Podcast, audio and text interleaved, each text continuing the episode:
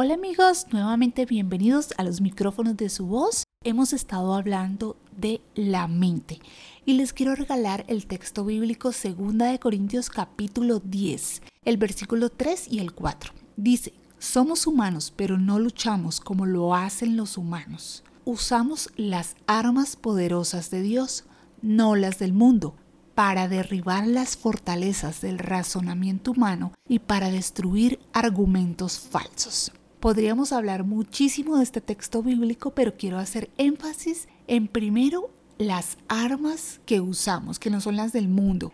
¿Para qué? Para derribar fortalezas. ¿Cuáles son las armas que Dios nos ha dado? ¿Qué dice su palabra? En ella habla de muchas armas, pero voy a hacer énfasis en algunas. La primera de ellas es la palabra de Dios. En Efesios capítulo 6, versículo 10 dice la segunda parte, y tomen la espada del Espíritu, la cual es la palabra de Dios. La primera arma que debemos utilizar cuando nuestros pensamientos o razonamientos son argumentos falsos contra Dios. Es la manera más efectiva de derribarlo a través de la espada que es su palabra.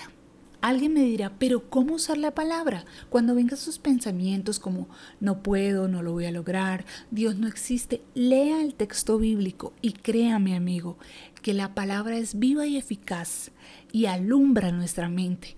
Y es allí donde trae esa revelación y derrumba esos argumentos en contra de Dios.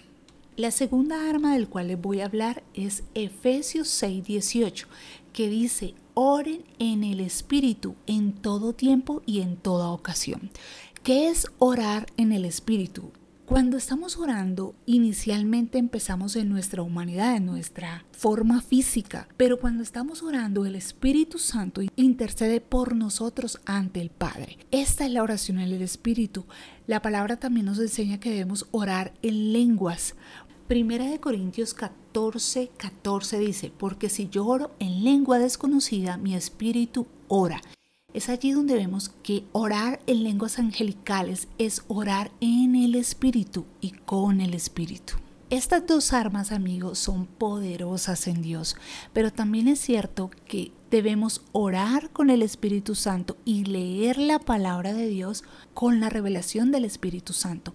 Es allí donde la compañía de Dios nos hace entender lo que no podemos llegar a entender.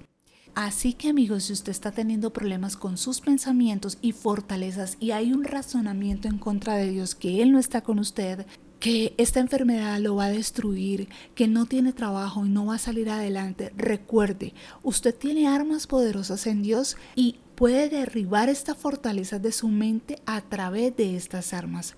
Muchas gracias por escucharnos. Me encanta saludarles, que tengan lindo día. Dios les bendiga.